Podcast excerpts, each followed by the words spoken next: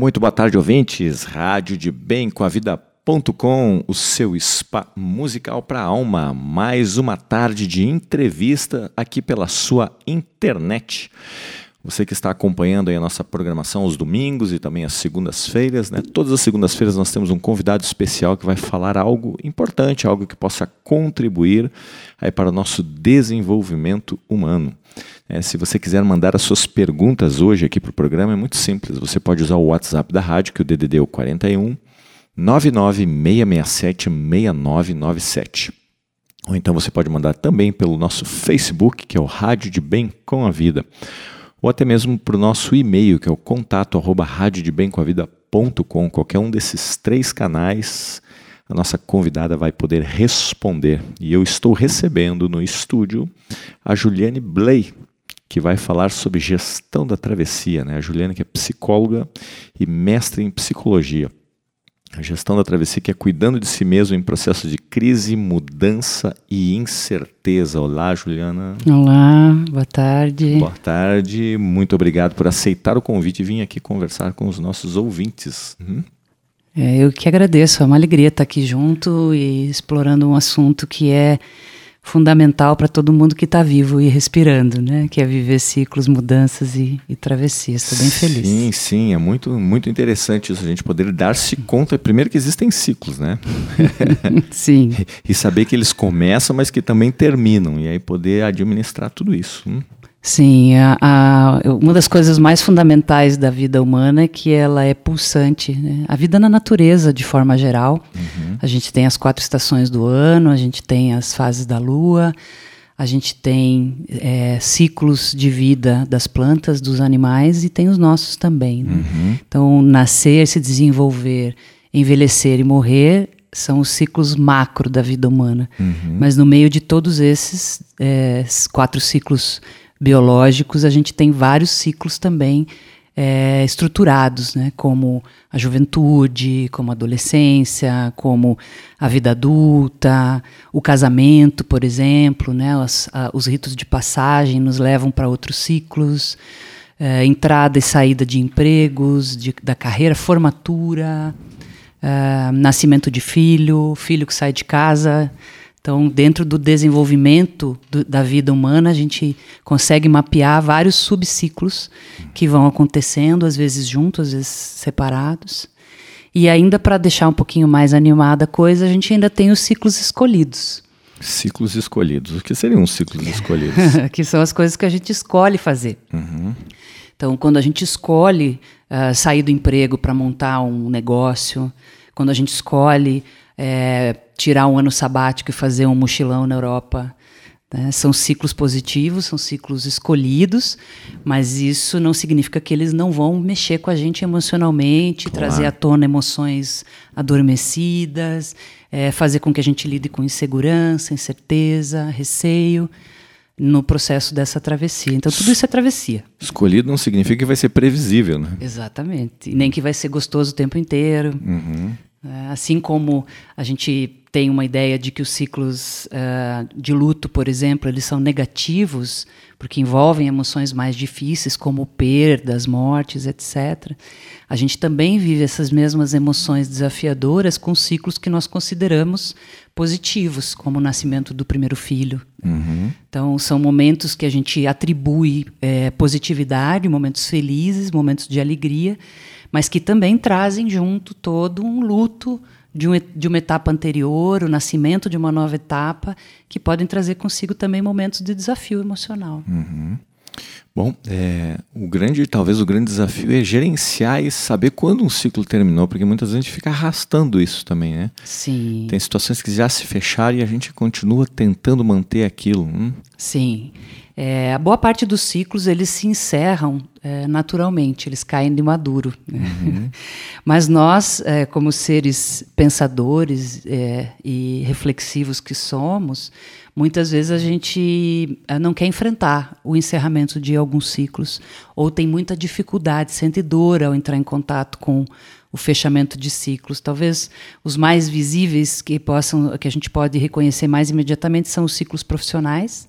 Uhum. Então já tem anos que eu estou nesse emprego, que eu não estou feliz, que eu não estou é, me sentindo satisfeito, penso em ir para outro lugar, mas vou empurrando, vou abrindo e fechando as semanas, abrindo e fechando os anos, e aí quando eu pisquei já se passaram muitos anos uhum. de infelicidade, de insatisfação nessa posição, mas que também eu não consigo criar coragem para fechar, é, fazer a, o luto e o enterro simbólico desse lugar na minha vida e começar a olhar para onde seria então um lugar uh, onde eu posso me direcionar profissionalmente, onde eu posso construir essa travessia e aos poucos e migrar para um lugar onde eu vou me sentir mais realizado, onde eu vou sentir que tem mais a ver com esse meu momento de vida. Uhum. E outro espaço onde é muito comum a gente manter ciclos encerrados já, é, como se estivessem abertos, são os relacionamentos a dois, uhum. onde a gente acaba tendo ah, uma decrepitude da relação, né, uma, um adoecimento da relação e é muito comum que os casais sustentem isso em silêncio, uh, dormindo, acordando, indo almoçar na casa da sogra no domingo, levando criança na escola, e os anos abrem, os anos fecham e a gente está ali naquele lugar. Então, poder reconhecer, poder trazer para a palavra esse, essa morte desse ciclo, até para poder escolher se a gente inicia ou não um novo ciclo. Uma das coisas é, bem legais em terapia de casal, que as pessoas muitas vezes não, não compreendem, é que não é porque o ciclo daquela relação acabou que eu tenho que me separar dessa pessoa. Uhum. É muito comum a gente atender casais que percebem, reconhecem que aquele ciclo de vida daquela relação encerrou, aquela forma de estar juntos não serve mais, mas elas ainda sentem que tem ligação, que tem conexão e querem seguir com essa pessoa. Então, é, acontece aí o que a Clarissa Píncola, né, da Mulher que Corre com os Lobos, uhum. por exemplo, chama de vida, morte e vida da relação. Uhum. Então, aquela relação morre, aquelas duas pessoas fazem o luto daquela história, daquele ciclo, enxergam o que estão precisando fazer nascer naquela relação e começam juntas a construir um novo ciclo. E isso é um exercício muito saudável. Então, eu não preciso pedir demissão se eu não estou satisfeito no meu trabalho. Pode ser que eu, eu morra para aquele ciclo, mas encontre um ciclo novo dentro do mesmo emprego, às vezes dentro do mesmo cargo. Sim. Ressignifique aquilo ali. Entre, encontre um novo, uma nova conexão com aquele lugar. E aí passa a ser uma nova vida. Né? A gente até brinca às vezes nossa, na encarnação passada, quando eu estava nesse emprego, mas agora ah, eu estou no imagino. mesmo emprego. Como assim na encarnação passada? É, porque já mudou tanto a minha forma de re me relacionar com esse lugar, é, que é um novo ciclo de verdade. Uhum. Só que uhum. aparentemente, cosmeticamente, não mudou nada. Sim. E qual é o elemento, então, nesse caso, Juliana, que te mantém nessa relação que você sabe que aí pode ser transformado, né? Uhum. Tanto no, no, no caso do trabalho, da carreira, quanto nos relacionamentos, né? O que, que, é que você percebe? Alguma coisa está morrendo, mas existe um elemento que mantém a cola para que você possa mudar ou transformar? Olha, é, é difícil ter uma regra, mas uma das coisas que fica mais visível é que é, a gente está é, mantendo no jardim uma árvore seca, vamos dizer assim. Né? Uhum. Né? Então, a gente olha para aquilo ali, a gente lida com aquilo ali todos os dias, mas a gente procura se distrair com outras coisas. Né? É, o medo da mudança é uma das coisas mais intensas que as pessoas vivem quando a gente fala em ciclos. Né? Parece que mudar é, é sempre algo muito perigoso. Ou eu vou sair para algo que eu não conheço, é o medo do desconhecido. Eu preciso morrer para essa vida que eu tenho hoje para que eu possa renascer para uma nova vida, mas isso me traz muito, muita angústia. E normalmente os mecanismos de defesa nossos psíquicos começam a se ativar e aí a gente começa a criar distrações, outro, projetos paralelos, né? próprio às vezes não é não é uma regra, mas ah, ah, vou fazer uma pós, vou fazer distrair, vou fazer inglês, enfim, mudar o foco para não ter que lidar com aquilo que está na minha cara e eu não estou enxergando. Então reconhecer, dar nome né? Isso aqui está em finitude. Né? Isso aqui está morrendo para mim. É, sem que eu tenha que, ao, ao mesmo tempo, ter uma resposta de para onde eu vou. Sim. Eu posso reconhecer que aquilo ali já não está bom.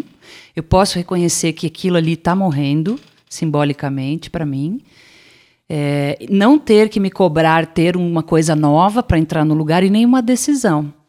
É, com casais, por, por, exemplo, quando as pessoas reconhecem que, que aquela, aquele ciclo da relação se encerrou, é, é, comum ter uma ansiedade. Então vamos já assinar, vamos no cartório, vamos dividir os bens.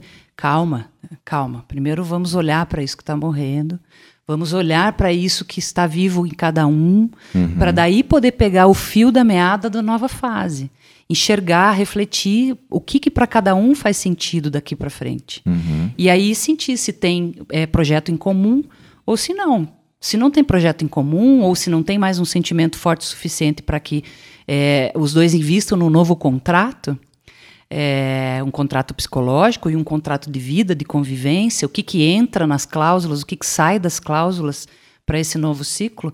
Enquanto isso não tiver claro, não há nada a fazer. Uhum. Respira, conversa, né? vamos chorar esse luto, vamos acessar essa tristeza, vamos é, lidar com o tempo do coração. É uma, uma metáfora que ajuda muito quando a gente fala de mudança é Cronos e Kairos. Uhum. Né? Cronos é o tempo do relógio, o tempo do calendário. E Kairos é o tempo do coração. Né? E, em geral, eles não caminham juntos. Sim. Uhum. Já, já aconteceu de eu atender um casal, por exemplo, que eles vieram muito ansiosos porque eles precisavam decidir se eles iam seguir juntos ou não. Eles não eram casados no papel, eles dividiam uma casa alugada. Porque dali a três meses ia acabar o contrato do aluguel. Ah, o Kairos estava pressionando ali. Então, eles tinham uma data para entregar ou não a casa, e aí eles colocaram toda a resolução daquela relação em cima do cronograma da entrega da casa. Sim, sim. E isso gerou uma ansiedade gigantesca nos dois, e naturalmente fez com que eles ficassem pouco lúcidos para entender o que estavam sentindo, para entender o que estavam querendo, e realmente se dar o tempo que o coração precisava. Eles não conseguiam se dar o tempo do coração porque eles estavam com o tempo do aluguel correndo. Né? Uhum. Então, é só um exemplo de como a gente pode se atrapalhar muito ao viver uma transição, né? um, um, ciclo de morte e renascimento. Uhum. Bom, e, e, que consequências que a gente percebe, ou que você tem visto na sua prática, Juliana, quando as pessoas elas não conseguem encerrar esses ciclos assim e passam para outros, né? Vai muda, mas Sim. alguma coisa não fechou, alguma coisa não encerrou, alguma coisa não terminou ainda. Sim. É, é quando essa, essas pessoas vêm, falando em termos de vida pessoal, né? Quando essas pessoas vêm é, para atendimento, em geral, já é, muito desgastadas, muito angustiadas, e muitas delas já com sintomas, né? Ah, eu estou deprimido, ou o psiquiatra me disse que eu tenho que procurar uma terapia porque eu estou é, com pânico, coisa assim, né? Um pico de ansiedade.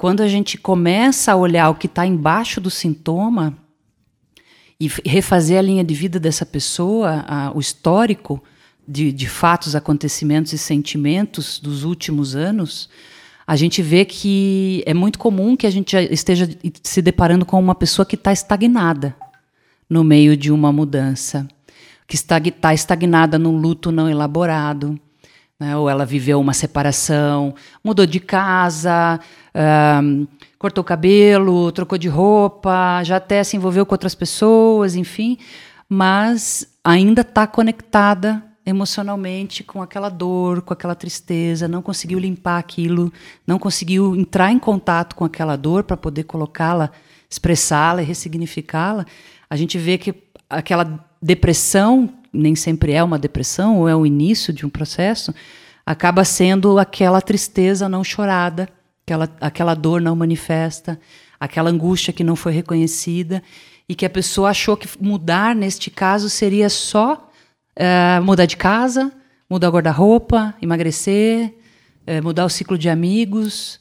Sim, isso é mudança também, mas é uma mudança que nós chamamos de mudança de primeira ordem, uma mudança cosmética. Uhum. Muda, muda, muda, muda, mas não muda a forma de viver. Uhum. Então, uh, nem sempre essas mudanças mais superficiais elas vêm acompanhadas de mudanças mais profundas na forma de estar no mundo, do nível de consciência que a pessoa consegue lidar com a vida. Então, uh, às vezes a pessoa muda tudo, mas não muda nada. Uhum. E aí você olha para a história de vida dela e você vê que ela está estagnada num, num ciclo mal, mal organizado, tem dois, três, às vezes quatro, cinco anos. Ela está parada no meio da travessia. Uhum. Bom, aí entra o processo terapêutico, né? De ajudar a pessoa a fazer essa travessia de dentro para fora. Né? Sim, o trabalho terapêutico, os grupos de autoconhecimento.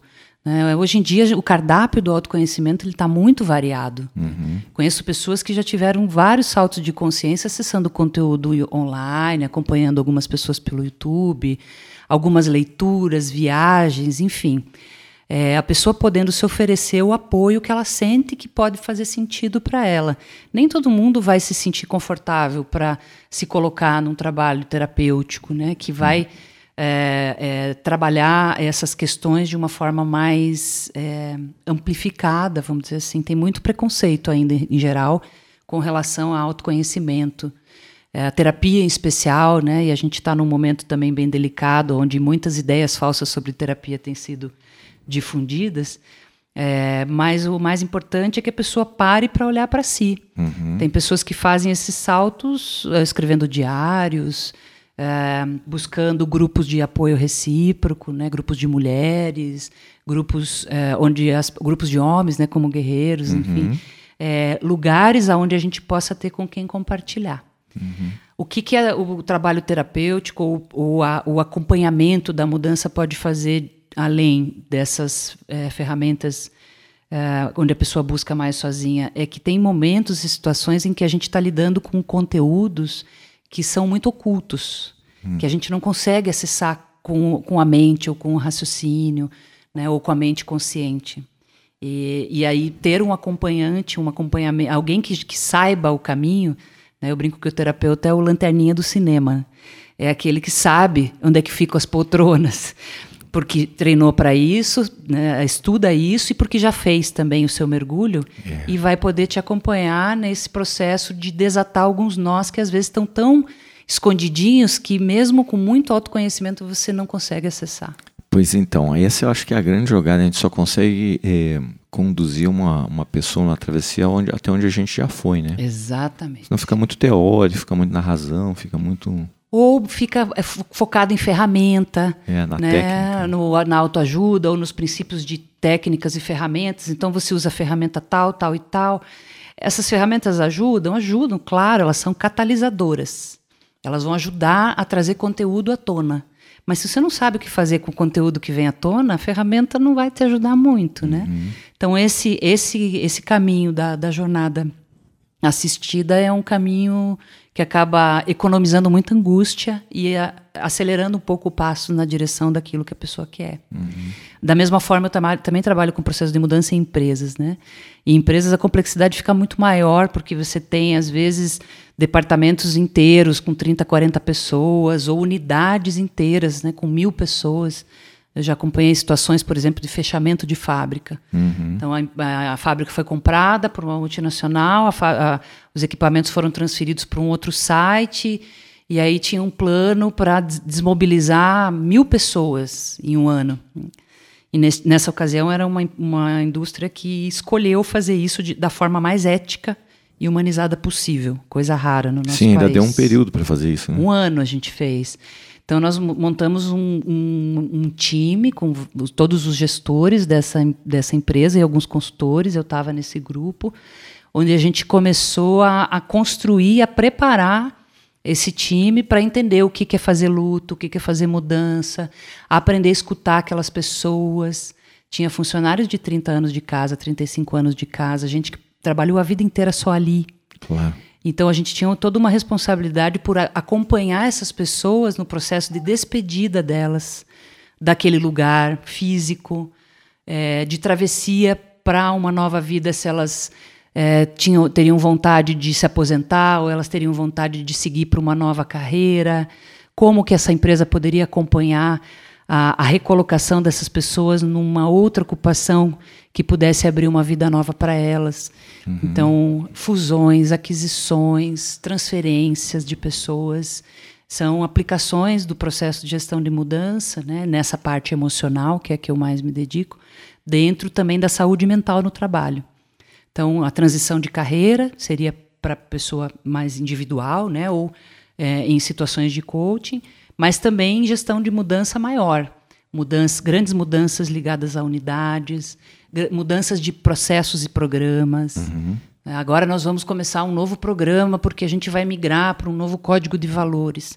Tem todo um processo de mudança de um jeito antigo de se fazer as coisas, de uma mentalidade antiga para uma mentalidade nova. Uhum. E isso não se dá no estalar de dedos. Claro. Não é mágica. Tem toda uma preparação para isso, né? E um acompanhamento do ponto A para o ponto B. Uhum. As empresas são muito imediatistas, então, em geral, os gestores acreditam que basta você baixar o decreto da mudança, que no dia, na segunda-feira vai chegar todo mundo mudado. É, e ficam muito irritados, às vezes, quando levam seis meses, um ano, um ano e meio, para ver as pessoas incorporando realmente novo linguajar, incorporando as novas práticas, aceitando sem tanta resistência os novos modelos organizacionais é, tem-se uma, uma, um entendimento de que as pessoas funcionam como máquina. Você tira a máquina de uma sala, põe na outra e ela vai funcionar igual. Claro, a busca é pelo resultado, né? Mas Sim. existe um outro elemento que está por trás do crachá. Sim. Tanto mais complexo. Isso, completamente mais complexo, né? Nós temos aqui o comentário de ouvintes, Juliana. Temos aqui a Adelita Juliana, profissional espetacular, ali, eu já te conhece. Ó. Tema sensacional, sendo abordado de maneira tão esclarecedora. Programa maravilhoso, gratidão por nos oportunizar esse conhecimento lá. Delita, gratidão pelo seu comentário. Temos a Beth também aqui, a Beth que está seguido aqui acompanhando o programa, ela fala o seguinte, ó, adoro esse programa, gratidão, sempre aprendo algo novo. Ela fala o seguinte, eu fiquei curiosa para o que pode ser considerado uma terapia falsa nos dias de hoje. Hum, o, que é, o que seria uma terapia falsa? Falsa, Beth, não me põe em maus lençóis. Aff, Maria, a hora da verdade agora. ah, eu não sei se eu posso responder uma terapia falsa. E existem muitas e muitas e muitas linhas de terapia dentro e fora da psicologia. Terapia, é, em geral, ou terapêutica em geral, é um conjunto de métodos e técnicas e também uma abordagem conceitual que a gente usa para fazer uma intervenção no organismo, né? seja esse organismo uma pessoa, um casal, um grupo, uma empresa, uma escola, uma comunidade. É, essa intervenção pode ser desde uma intervenção, uma terapêutica mais convencional, como, é, por exemplo, um tratamento médico, onde você vai trabalhar dieta, medicamento e exames e que vão acompanhar o quadro até melhoria dos sintomas. No meu caminho, né, no caso da psicologia, a gente tem muitas abordagens, mais de 30 abordagens psicoterapêuticas já registradas, aonde cada uma delas tem o seu jeito de intervir, de tratar, de acompanhar e de desenvolver aspectos psíquicos. E aí temos, por exemplo, né, fisioterapia, enfim, né, eh, várias outras dentro da área da saúde, mais convencionais, e as milhares de terapias holísticas ou complementares cada uma com sua técnica, cada uma com sua abordagem. Então, é, seria muito difícil ter uma resposta única para essa pergunta. O que a gente pode olhar como requisitos de qualidade para um trabalho terapêutico? É, a primeira coisa é uma boa habilidade diagnóstica. Toda terapêutica depende de um bom diagnóstico. Diagnóstico é o entendimento mais profundo do que está acontecendo com essa pessoa à luz de uma abordagem teórica, de conceitos teórico-técnicos, e também à luz da metodologia que você tem. Então, o terapeuta é aquele que vai escutar, vai avaliar e precisa ter competência avaliativa para poder reconhecer o que essa pessoa está precisando. Começa por aí.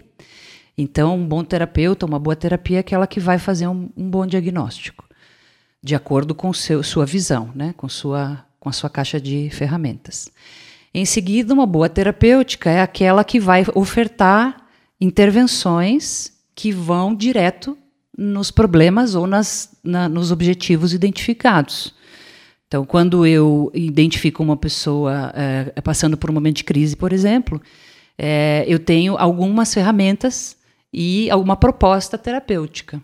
Uhum. No meu caso, que trabalho com uma terapia que chamamos de sistêmica dentro da psicologia, a gente procura trabalhar com um horizonte é, cíclico de sessões. Então, eu posso é, criar uma primeira onda de oito sessões, depois eu vou para 12 sessões. Eu posso é, trabalhar com ciclos de intervenção uhum. mais curtos aonde eu posso ir avaliando, trazendo propostas de reflexão, trazendo exercícios e também investigando mais a profundo com aquela pessoa o que ela está precisando construindo com ela um plano de aprendizagem para que ela possa atravessar aquela mudança da forma mais saudável possível. Uhum. E eu também preciso ter uma é, condição de medir o resultado. Está funcionando? Não está? Essa pessoa está sendo atendida naquilo que ela precisa? Ou eu só estou fazendo vínculo com ela, fazendo ela se sentir acolhida, mas não estou impactando em nada a vida dela? Então, esses três elementos talvez nos ajudem a pensar numa terapia boa. Sim. Seja ela qual for. E eu acho que uma coisa que você falou, nós estava conversando em off aqui, é aquela questão do pensar, do sentir e do agir. Hum, uhum. Acho que a terapia tem que integrar tudo isso aí. Sim, tem várias linhas, várias abordagens que, que olham o, o ser humano como um ser multidimensional. A própria Organização Mundial de Saúde olha o ser humano de forma multidimensional. Então, o ser humano é corpo, ele é emoção, ele é mente, ele é pensamento, ele é socialização ele é relação com a natureza, relação com a espiritualidade. Então, essa é a visão que se tem de um ser humano saudável. Hoje é um ser humano que consegue integrar essas várias áreas da vida. Uhum. E, mas se a gente puder resumi-las né, de forma antiga, é na trimembração, que é o pensar, o sentir e o agir. Uhum. Então, quando eu vou avaliar, quando eu vou olhar para uma situação, um caso, uma pessoa, eu vou ver como essa pessoa pensa, qual é a forma como a mente dela opera dentro desse desse, dessa situação, que modelos mentais ela tem, que crenças ela traz, que valores, que história de vida ela tem. Eu vou olhar co como que o emocional dela se comporta, se ela é uma pessoa que tem tolerância à frustração, se ela é uma pessoa que lida bem com emoções intensas, se ela tem predominância de alguma emoção. É muito comum pessoas que têm uma emoção de frente, que a gente fala, né? Ou é muito colérica, muito raivosa, é uma pessoa muito entristecida, tudo ela, ela entristece. Ou é uma pessoa risonha que está sempre rindo, mas no fundo carrega uma dor? Como é que opera o emocional dela? Uhum. E vou olhar como é que ela opera na vida, como é que ela vive a vida dela. Uhum. Como é que ela faz escolhas, toma decisões, lida com o dinheiro, com a rotina, com a casa, com o trabalho. Tudo isso são elementos que compõem esse ser humano integral. Né? Uhum. Então, Juliana, quando a pessoa é, a, chega em um momento de crise, normalmente ela chega por conta de uma dor, né? Olha, tá, tá doendo. Então, sei que estou na crise porque tá doendo, né? Sim. Quem olha de fora, assim, talvez tenha claro esses passos, esses momentos, essas fases da crise. Talvez uhum. pudesse ser um, uma informação importante aí para os ouvintes, né? E para todos nós entender, uau, acho que estou entrando na crise. Ou estou no meio da crise ou estou saindo da crise? Né? Como que a gente pode identificar um pouco essa, tá. essa variação? Né? É, eu, eu, gosto de, de, trabalhar com três fases. A, a, primeira fase, que é a desconstrução da forma, é o desabamento. Né? Então, meu mundo está desabando. Uhum. Está saindo o chão debaixo dos meus pés. É, eu estou sentindo que está, se finaliz... que está finalizando um ciclo, que está finalizando um, um processo, e isso pode ser por razões naturais, eu estou no quinto ano da faculdade e vou me formar, ai meu Deus do céu, uhum. ou por é, um processo mais orgânico, como é o caso de um relacionamento, ou porque o meu contrato uh, com essa empresa que eu estou vai se extinguir, ou eu cheguei no topo da carreira, não tenho mais para onde ir.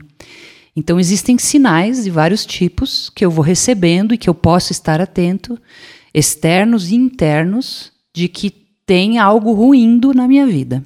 A, a, arquetipicamente, na mitologia, a gente pode eh, identificar isso como a carta do tarô da torre Sim, fulminada. O arcano 14? É, 16, acho 16. que, é, se eu não estou enganada. Que é aquela imagem é, de com, o começo do caos. Uhum. Então, as coisas estão ruindo, estão desmoronando, estão encerrando. É, na natureza é exatamente o outono. Né? O outono para o inverno é a fase onde a natureza está encolhendo. A luz está ficando mais rara, as plantas estão ficando mais amarelas, os bichos já não estão mais tão é, extrovertidos. A gente começa a ver a natureza se encolher. Então, isso seria o equivalente à lua minguante uhum. né, nos uhum. ciclos lunares, pensando em ciclos naturais.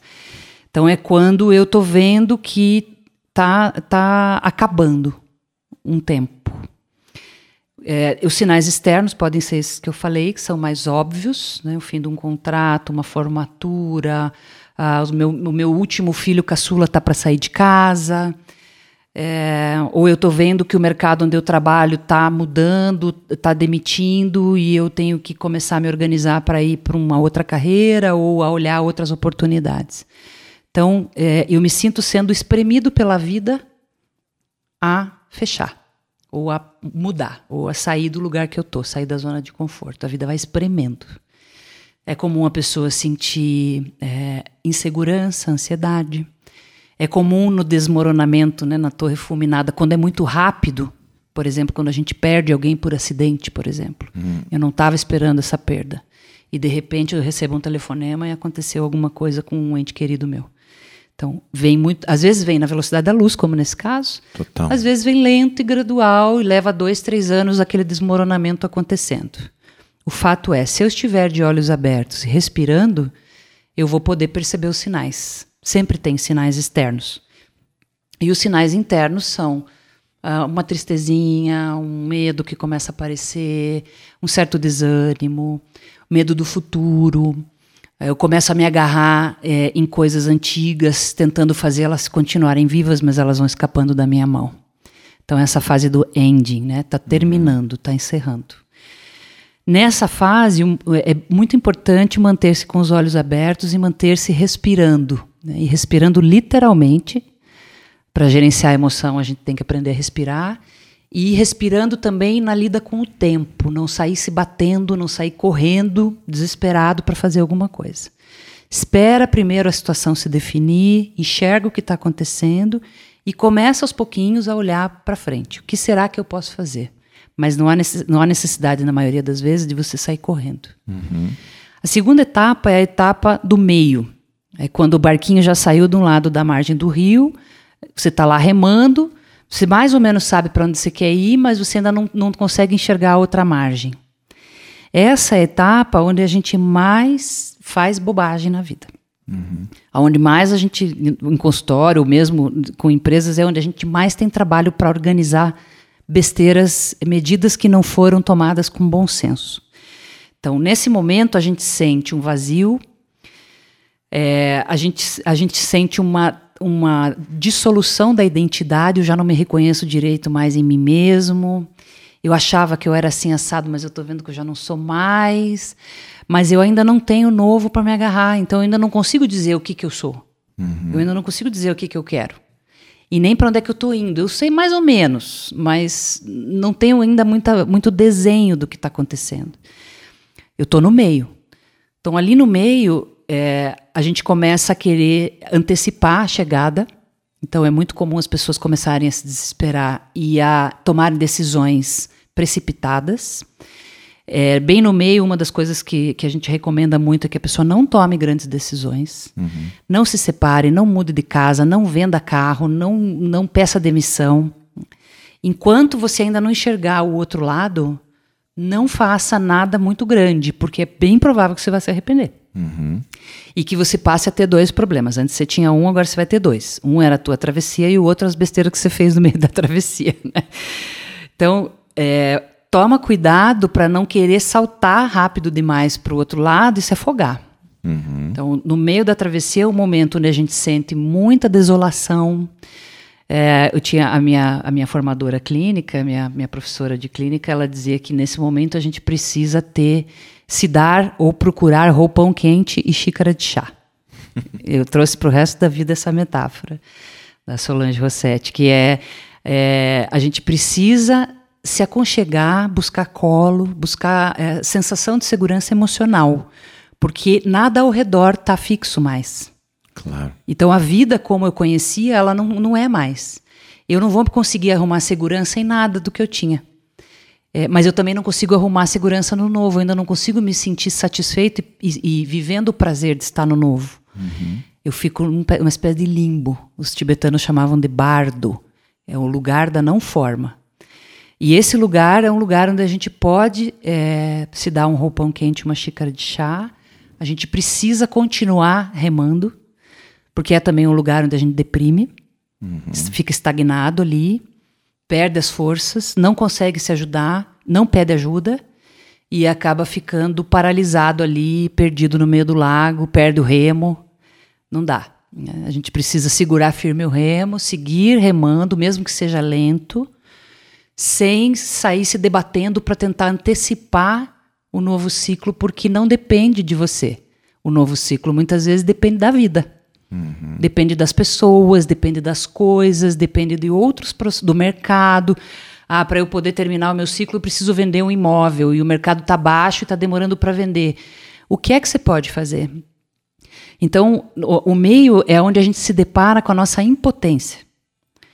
É, e normalmente o ser humano, quando se depara com a sua vulnerabilidade, a sua impotência, ele tenta se bater e arrumar um jeito de se achar poderoso. Uhum. Né? Ou de mostrar que ele dá conta, de mostrar que ele deu a volta por cima. E, e às vezes, e, e muitas vezes faz muita bobagem nesse momento. Né? É um momento da incerteza total. Aí? Total. E, e se acolher nesse lugar. Né? É um momento que traz um aprendizado de humildade muito grande, onde você aprende a lidar com as tuas vaidades, onde você aprende a lidar com a tua necessidade de ser acolhido, coisa que a gente costuma é, viver como se a gente não precisasse de colo, não precisasse de aconchego, não precisasse de acolhimento.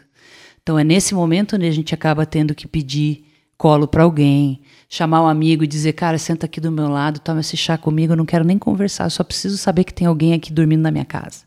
Uhum. Esse lugar da, da, da, do pertencimento mais profundo mesmo. Uhum. Muitas pessoas nesse momento buscam mais espiritualidade para se sentirem mais acolhidos.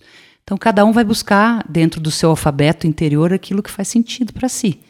Mas é um lugar de se cuidar. Interessante, porque se a pessoa, ainda ontem eu falava isso no programa, se a pessoa utiliza a dor como um processo de abertura para a espiritualidade nesse momento, né, de conexão com a alma, ela Salta. Salta, né? Tem vários místicos que têm relatos a esse respeito, né? Uhum. Ah, o São João da Cruz, na Noite Escura da Alma, fez um poema muito bonito falando disso, né? Que na, no lugar, no momento em que eu estou no, no, no mais profundo fundo do poço, é o momento onde eu consigo mais elevar minha alma e me conectar com aquilo que realmente importa. Né? Então, enquanto espiritualidade, Muitos mestres orientais também trazem isso, né? da, gente, da gente encontrar a expansão da alma que pode existir no fundo do poço. O fundo do poço é um grande professor. É verdade. Eu tive, teve um sufi que eu tive a, assim a grata satisfação de recebê-lo aqui, um argentino. Ele falava o seguinte: que a gente tem uma vontade numa direção, mas tem uma energia contra, em oposição. Uhum essa energia de oposição marca uma terceira energia que está chegando. Uhum. Que se eu escutar essa terceira energia é um processo de espiritualidade que está querendo se manifestar no equilíbrio, né? Sim. E a gente não, a gente ainda se conecta muito com o sensorial, com a dor, com, com o corporal e aí não consegue ir além, né? E fica muito exteriorizado. Uhum. Tentando encontrar alívio nas coisas que estão fora. Sim. Se eu conseguir vender o imóvel, eu vou ficar aliviado. Se eu conseguir aumento, se eu conseguir juntar meia dúzia de amigos e ir para o bar, tomar cerveja, nada contra. Pode ser em alguns momentos, né? A terapia do copo às vezes ajuda, para quem não sim, for sim, dependente, sim. É. claro. Mas é, a gente acaba buscando muito alívio fora. É, e quem consegue ir aprendendo essa terapêutica do fundo do poço, né, ou suportar o meio da travessia sem precisar se anestesiar demais com os anestésicos clássicos. Uhum. É, mídias, álcool, açúcar, é, tabaco, é, cannabis, enfim. Né? Sim. Uhum. Muitas pessoas não são adictas, não são dependentes, mas fazem muito uso de substância para poder suportar algumas travessias. Se a gente consegue é, ir trazendo isso para esse lugar de ficar no escuro, abrir os olhos, respirar, uh, se aconchegar, se oferecer um pouco desse roupão quente, dessa xícara de chá, pode ser que encontre aí muitos insights uhum. sobre sua própria vida, sobre a existência, sobre seus caminhos. É, eu tenho uma amiga que ela diz que a, que a, gente, a gente pode montar a Associação Internacional de Alpinistas de Poço. que à, medida, à medida que a gente começa a descobrir a magia do fundo do poço, é lógico que a gente não vai se jogar lá. Mas perceber que a cada ciclo que abre e fecha, a gente passa por ali um tempo, e começar a olhar aquilo não como um lugar a ser a, a fugir, mas um lugar a, a, a permanecer por um tempo, a gente passa a aprender sobre nós mesmos coisas que em nenhum livro a gente vai conseguir ler. Uhum. E depois tem uma coisa, se o fundo do poço está seco é difícil. Agora se você chora, chora até encher o poço, você consegue mergulhar e sair dali, né? Sim, sim. O choro é um espaço também que é difícil as pessoas se permitirem, é, sim, sim. mas que é muito curador, né? É, neurologicamente o, o, choro tem uma função de regulação emocional muito poderosa. Uhum. Então o choro que não é intencionado, né, mas que é manifesto naturalmente e que a gente a gente sempre recomenda que as pessoas chorem até o fim. Uhum. Outra coisa que se faz muito por vaidade e orgulho é cortar o choro no meio. Chegou alguém, cortei. Sim. Né? Mas de poder entrar no choro e chorar até ficar molinho, sabe aquele momento que você dá aquela tremedeirinha uhum. e aí dá sono e você dorme? Isso é um sinal de regulação neurológica fantástico que é, se as pessoas soubessem, elas se permitiriam mais deixar o rio das lágrimas correrem. Claro que desde que espontaneamente. Né? Claro, né? que seja um choro autêntico, né? Não é. seja um chororô. Ah, não, preciso, preciso agora ficar chorando para regular meu sistema nervoso. Não. Sim, sim. Mas se ele brotar, de deixar ele escorrer até o fim. Muito bem, estávamos falando da segunda fase. Aí tem o terceiro. Ah, é que essa Ter... todos nós gostamos, né? Que é a saída. A luz no fim do túnel e não é o trem. É. que é esse, esse, momento em que você está lá no meio do lago remando e você já consegue, meio ainda meio turvo, mas você já consegue enxergar a outra margem. E chegar na outra margem, e chegando, se aproximando, olhar para o que tem ali. Que é quando a vida começa, assim como ela deu sinais de desmoronamento, ela começa a dar sinais de primavera também, uhum. de reflorescimento. É, começa, o, o, sol começa a ficar mais quente, começa a ter mais luz, as flores ficam mais coloridas, tem mais cheiro, a lua crescente, esse momento é o momento da lua crescente, né? Uhum. O meio da travessia é a lua nova. Esse momento da lua crescente é o momento em que a gente começa a, a ver as coisas, aquilo que a gente plantou lá durante a travessia começar a dar fruto. Né? A pessoa que está numa transição de carreira, ela começa a ir para entrevistas, é, as pessoas começam a, a receber convites, começam a encontrar em si mesmas mais vitalidade o corpo começa a ficar um pouco mais vital. Uma das características da depressão, ou também dos momentos de maior aridez emocional, é uma certa desvitalidade, desvitalização do corpo. Uhum. A pessoa fica com energia baixa, tem mais sono. E quando você começa a encontrar a outra margem, num processo de mudança, é quando você começa a sentir a vitalidade voltando, você vai ficando mais solar. Sim, a seiva está baixa, né? Então, na Isso. hora da ceifa também, né? É. E aí você começa a ver o efeito da poda, quando uhum. você começa a ver a outra margem, né? Os brotos começam a vir, você começa a sentir mais esperança, começa a ver que valeu a pena esperar um pouco e, e segurar a onda na travessia. Uhum. E aí no, novidades, né? O novo começa a chegar. Uhum. Então esse momento é um momento de celebração, um momento de gratidão e também um momento de trabalho, porque o novo ele, ele, ele surge com algumas sementes, alguns brotos mas o jardineiro tem que continuar cuidando. Sim. Então, aí o cuidado, a, a, o pensamento nesse momento é um pensamento de que o trabalho não acabou.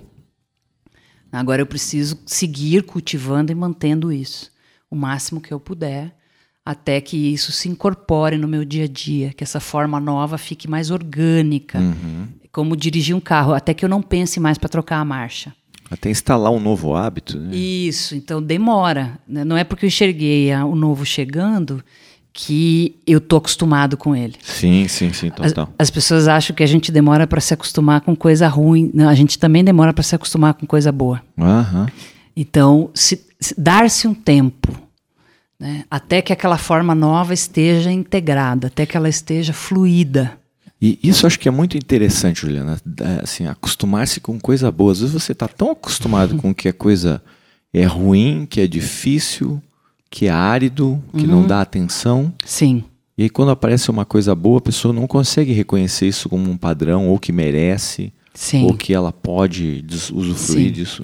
Algumas pessoas chamam isso de culpa católica. Né? É, nós temos na nossa, na nossa raiz cultural uma uma, um conjunto de valores que vem de uma forma de cristianismo muito ligada a, a quem dá os pobres empresta a Deus, né? Se você for sofredor, se você superar os seus pecados, Você vai um dia poder usufruir de uma vida boa, sem querer fazer nenhuma crítica a religião nenhuma, mas existe, né, historicamente e uhum. culturalmente algumas bases de culpa diante do prazer e da realização. Sim.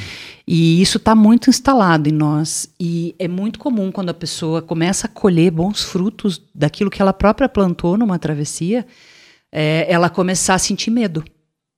Ai, tá tão bom o meu casamento agora que eu tenho até medo que aconteça alguma coisa. Sim. Ai, tá tão bom o meu, meu, meu, meu dinheiro agora que eu não posso gastar, que eu não posso me permitir ir no jantar que eu quero, fazer uma viagem que eu sempre sonhei porque daqui a pouco vai faltar de novo, porque se faltou uma vez vai faltar de novo. Sim. Então existe também uma ansiedade, uma culpa e um medo diante do novo bom. Isso seria autossabotagem que se apresentaria nesse momento? É uma forma. Uhum. A, autossabotagem é uma ação. Né? Então, é, é, movida pela culpa por estar tá feliz, eu ajo me sabotando. Sim. Então eu não compartilho que eu tô feliz com as pessoas que eu amo, não, porque eu não posso contar para ninguém que eu tô bem, porque se eu contar as pessoas vão ficar com inveja. Claro, aí você quebra o padrão muitas vezes até da família. Pá, tá todo mundo mal, como que eu vou ficar bem? Isso. A culpa por estar feliz, por ter prazer e por se realizar na vida, ela é muito desafiadora na nossa cultura, muito. Uhum. A gente tem, a gente não percebe que entra nela.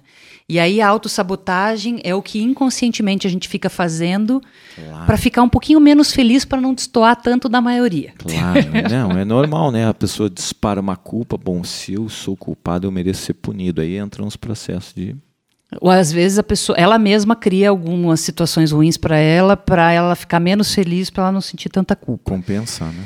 É, esse é um momento também que é um convite a gente conseguir acolher aquilo que a gente é, a nossa luz e, a, e, e é o milagre da vida. Né? Uhum. Né? Se sentir merecedor. Ah, mas e quem sou eu para merecer uma coisa dessa? Quem sou eu? Como assim? Quem, você tem que ser um ser iluminado, um ser especial para poder receber algo bom da vida? Sim. se você, você só, só é você só se reconhece como, como identidade, como ser humano, se você estiver no perrengue. Claro. E isso é um, uma, um traço bastante comum na nossa cultura, infelizmente. Então, é, que dicas né, é, a gente pode dar então para os ouvintes que estão aí, ou tanto fase um, dois ou três, né? que cuidados que a pessoa precisa ter consigo mesma para passar por isso? Ah, eu diria assim, é, o, o, existem alguns cuidados que são para todas as etapas. Né? Primeiro deles é a gente cuidar da nossa vitalidade, cuidar da nossa energia.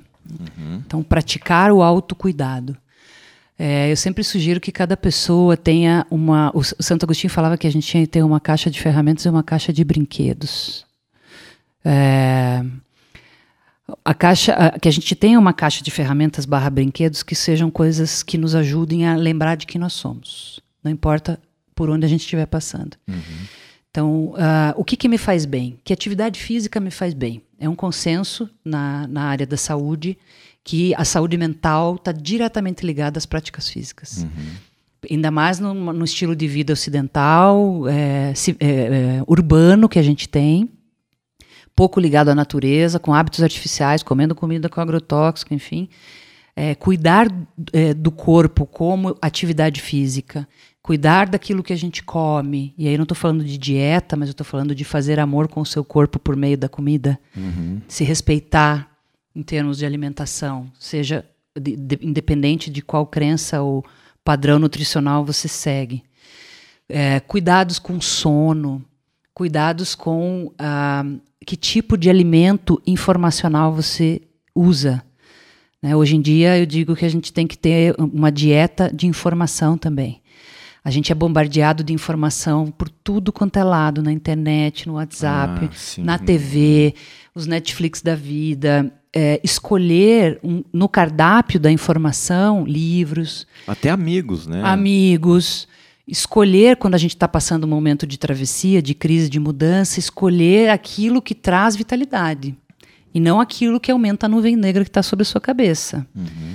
Então, tem muitas pessoas que mantêm hábitos de assistir é, séries e coisas assim, que são pesadíssimas, carregadas de violência, carregadas de maldade. você já está pouco esperançoso, você já está com medo da vida, e aí você começa a assistir coisas que te deixam com mais medo do mundo, uhum. achando que todo ser humano é mal e de que o mundo não tem jeito mesmo, você está tomando um copo de veneno quando você permite que uma informação dessa entre em contato com o teu sistema. Total. Uhum.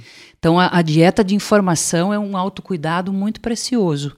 Quando a gente está fragilizado, em geral, em momentos de mudança, a gente está mais fragilizado, é essencial filtrar com quem você anda, que sites você vê, é, quem está no teu Facebook, essa coisa de você ficar se metendo em discussões e, é, homéricas por é, motivos nem sempre muito valiosos.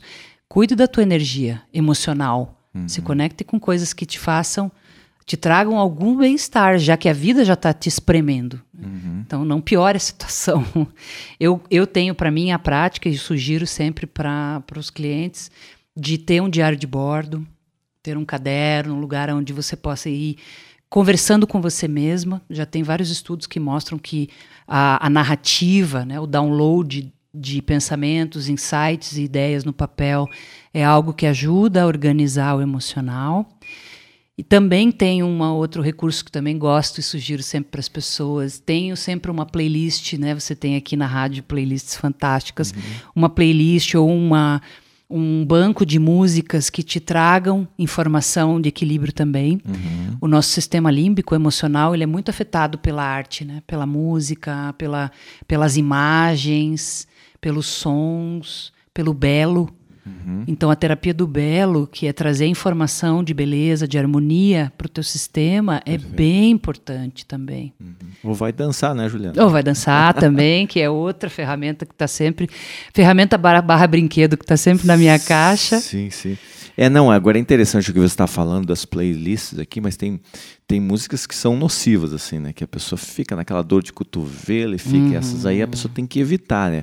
Porque existe um prazer, muitas vezes, você ouvir aquilo e ficar engatado. Isso não ajuda a ir para frente, não. E não, é. não significa que esse choro vai ser um choro autêntico de limpeza, mas a pessoa fica enroscada aí, né? É, tem uma diferença entre você usar a arte. As crianças usam muito o filminho, por exemplo, para elaboração de emoção. Então a criança assiste 49 vezes o Rei Leão. O que, que ela está fazendo? Ela está elaborando uma emoção. Ela não consegue elaborar isso em termos mais cognitivos, no pensar, no raciocínio, na reflexão, então ela elabora entrando em contato com aquela peça artística. Se é uma repetição de música por elaboração, eu estou sentindo que cada vez que eu escuto essa música eu vou limpando mais, vou equilibrando, vou harmonizando ela tende a ser um exercício, uma terapia musical saudável. Hum. Se é um, uma fixação, é diferente. A gente sente internamente isso. A fixação é quando eu fico grudado naquilo, viciado naquilo, e aquilo me leva para um estado emocional pesado. Sim. Uhum. Então, uh, como é que eu sei? O resultado. O resultado, a gente sempre sabe do sucesso da árvore, da árvore pela doçura dos frutos. Uhum.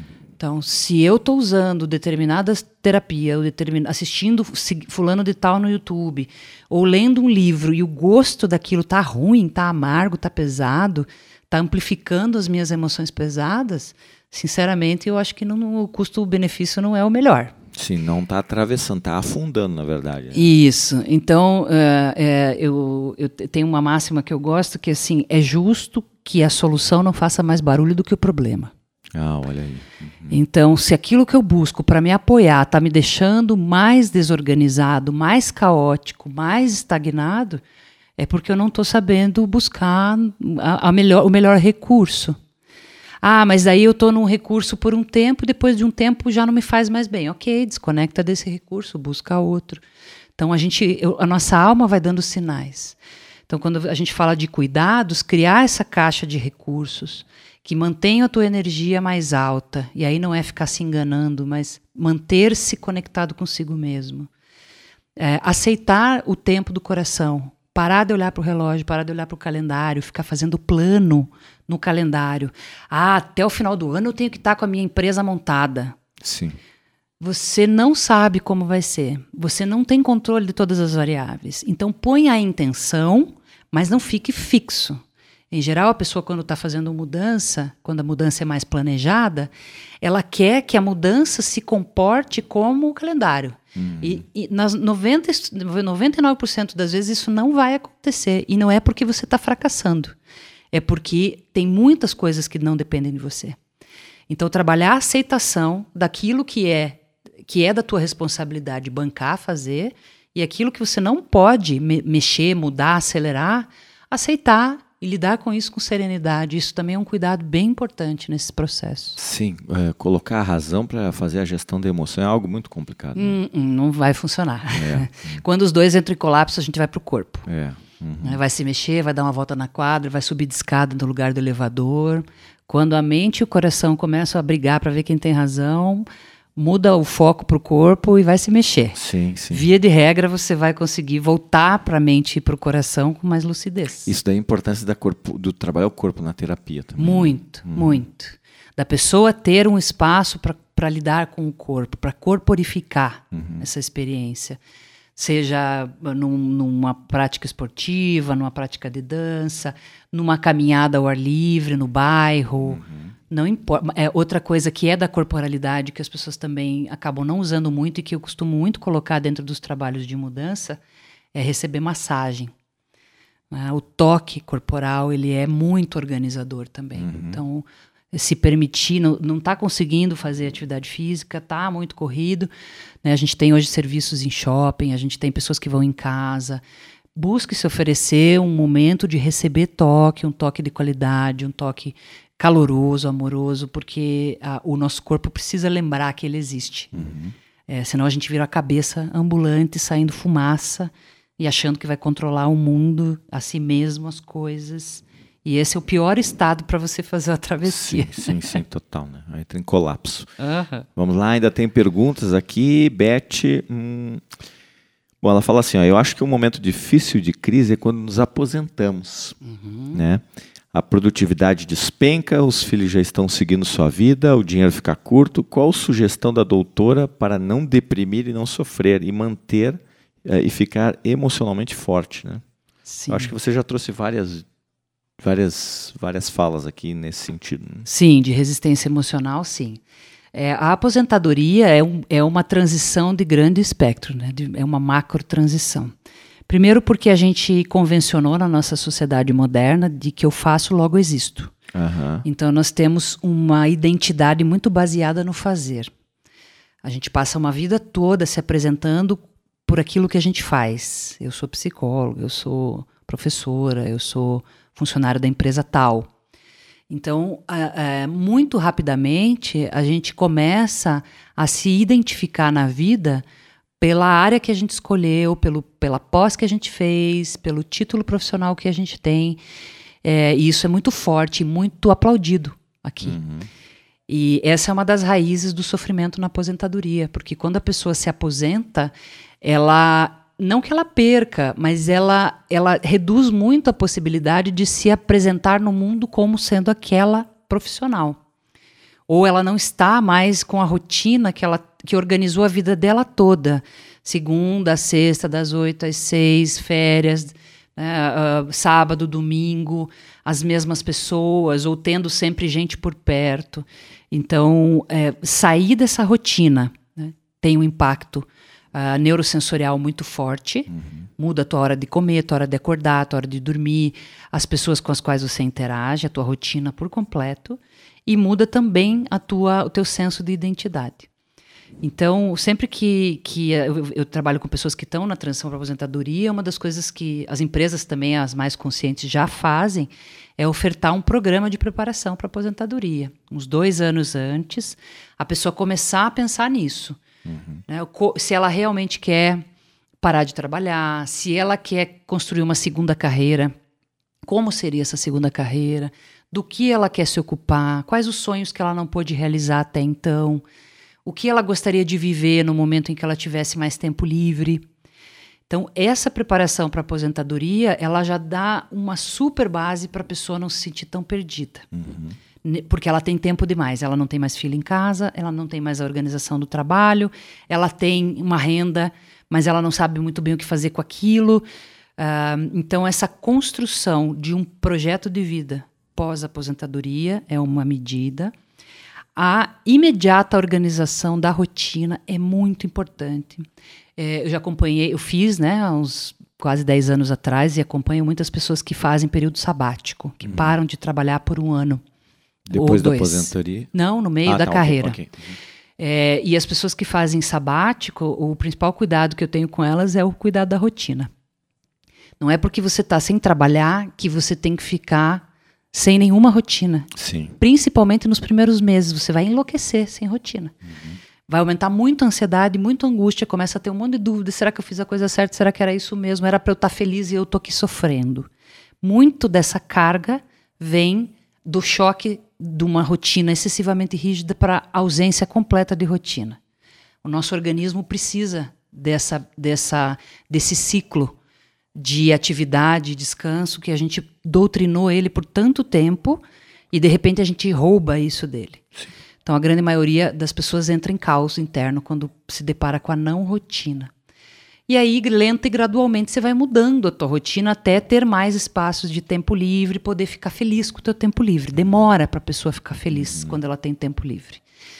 É, esse é um outro, um outro cuidado com a, o pessoal da aposentadoria. Ah, outro cuidado interessante é, é, manter algum grupo de socialização semanal. Né? Ou eu vejo muitas pessoas irem fazer curso de artesanato, curso de culinária, participar de grupos de estudo, Uh, algum lugar onde semanalmente você possa ter contato com pessoas, porque você ficou ali 30, 40 anos tendo contato com pessoas o dia inteiro, todos os dias. Total. Uhum. E de repente você se vê em casa, louco no Facebook, uma das coisas que acontece com quem sim, se aposenta. A primeira coisa é a pessoa virar Facebook maníaca. E aí ficar mandando videozinho para a família inteira e ficar atormentando os grupinhos. Sim. E que é uma manifestação de o que, que eu faço com o meu tempo. Eu preciso estar em contato com as pessoas e eu não sei organizar o meu tempo. É, então, junto com o projeto de vida de uma pós-aposentadoria, é, essas coisas vão criar uma, uma nova ordem. Porque tem, tinha uma velha ordem, entrou o caos do rito de passagem. E aí, qual é a nova ordem que eu quero criar para mim? Se a pessoa se organiza nesse sentido, se ela não conseguir sozinha, se ela receber ajuda de um terapeuta, de um coach, enfim, ela pode. Eh, existem grupos já, é, laboratórios interessantes de, de é, trabalho e carreira para pessoas que já estão aposentadas. Tem muitas iniciativas legais acontecendo aqui em Curitiba uhum. é, também. Então, de poder seguir suas vontades, seus interesses e construir um, um, um outro degrau para pisar para não ficar com a sensação de que acabou a escada e agora eu vou sentar aqui Sim, e morrer no sofá. Né? Total, né? né? Foi condicionado durante todo esse tempo a ter uma rotina, depois estranha muito. Né? Muito. Buenas, então estou conversando aqui com a Juliana Blaine, nós estamos terminando o programa. Se você ainda tem alguma pergunta para mandar, ainda temos alguns minutinhos aí. Mas antes de fechar, eu gostaria que a Juliana pudesse então, assim, se tem alguma mensagem que você quer deixar para os nossos internautas aqui que estão passando por uma crise, né? E depois eu quero que você fale também sobre o seu trabalho. Não sei que você está ah, tá. começando um, um, trabalho hoje ainda, né? É, tem um grupo começando hoje. É. Uhum. Então, como mensagem, é, eu acho que a principal mensagem é a gente desmistificar a crise. A gente associa a crise com coisa ruim. Uhum. Crise econômica, crise política é coisa ruim. Tá tudo desmoronando. Vamos ficar desesperados porque o mundo como a gente conheceu está em ruínas e olhar isso como uma perda, como uma coisa horrorosa.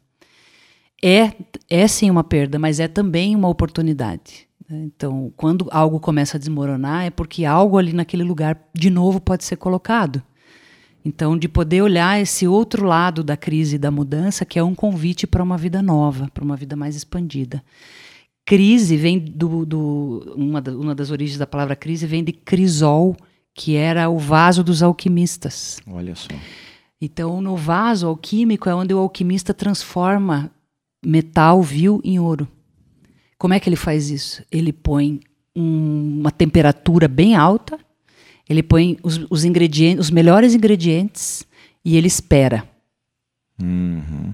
Assim como o carbono que vira diamante, ele só vira diamante porque ele tem ali um conjunto de elementos: pressão nas profundezas da Terra, escuridão e tempo. Olha só.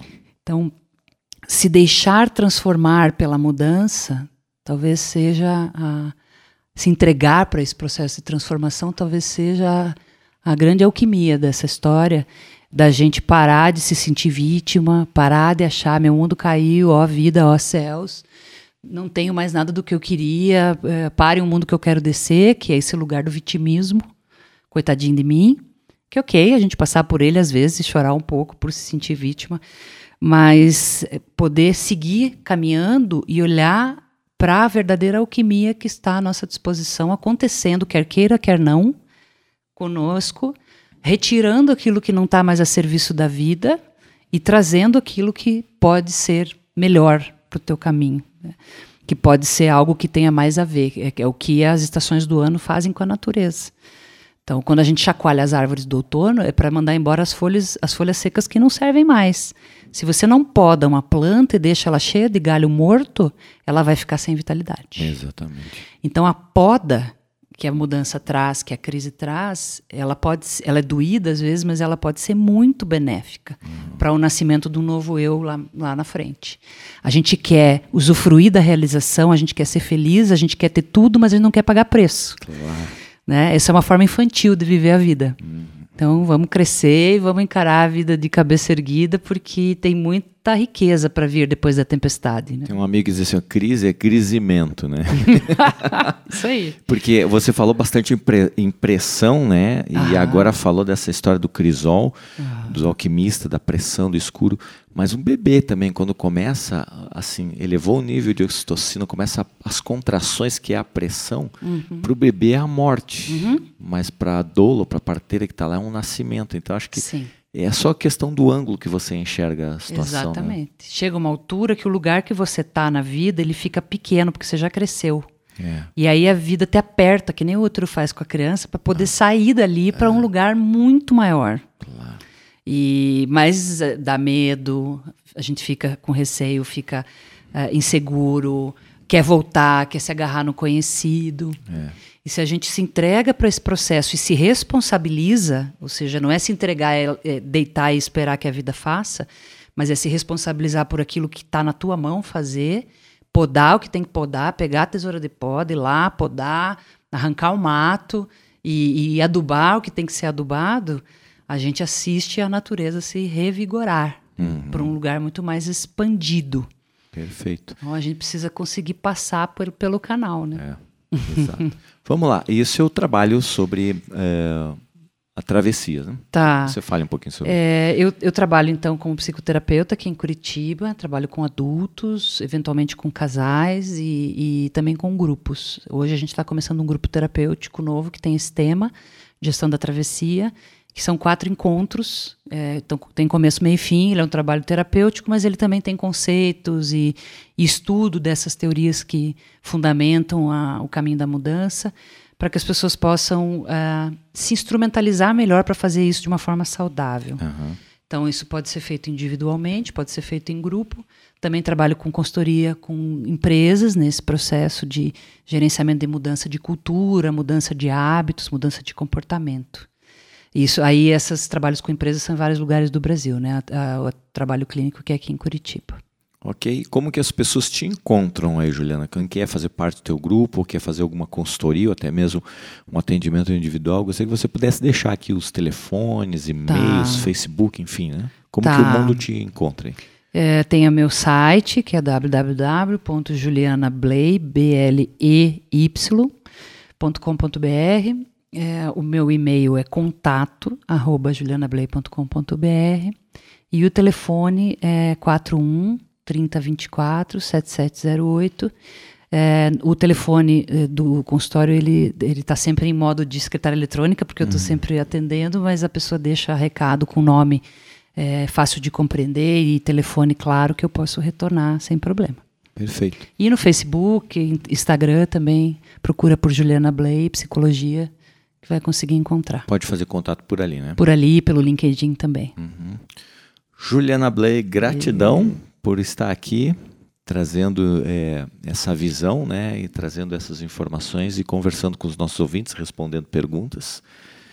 que a, a rádio vai estar sempre disponível quando você quiser aqui uh, trazer algo mais e compartilhar com os nossos internautas ouvintes. Sim. Nós vamos ficar agraciados aí com a sua seu conhecimento. Eu que agradeço. Foi uma satisfação estar aqui. Esse assunto é um assunto que que me convida muito e que faz parte da minha vida já há muitos anos e estou sempre disponível também para compartilhar o que puder ser útil, né, para que cada um possa se responsabilizar pelos seus caminhos, que eu, que eu acredito. Ok. Eu lembrei agora de uma fala do Jung, quando o paciente chegava para o Jung e disse: Estou em crise. Ótimo, vamos abrir uma champanhe. Ah, eu não conhecia essa, que ótimo. Sim, né? Vamos comemorar, porque aí tem coisa nova vindo pela frente. Né? Sim, sim, tem abertura. É.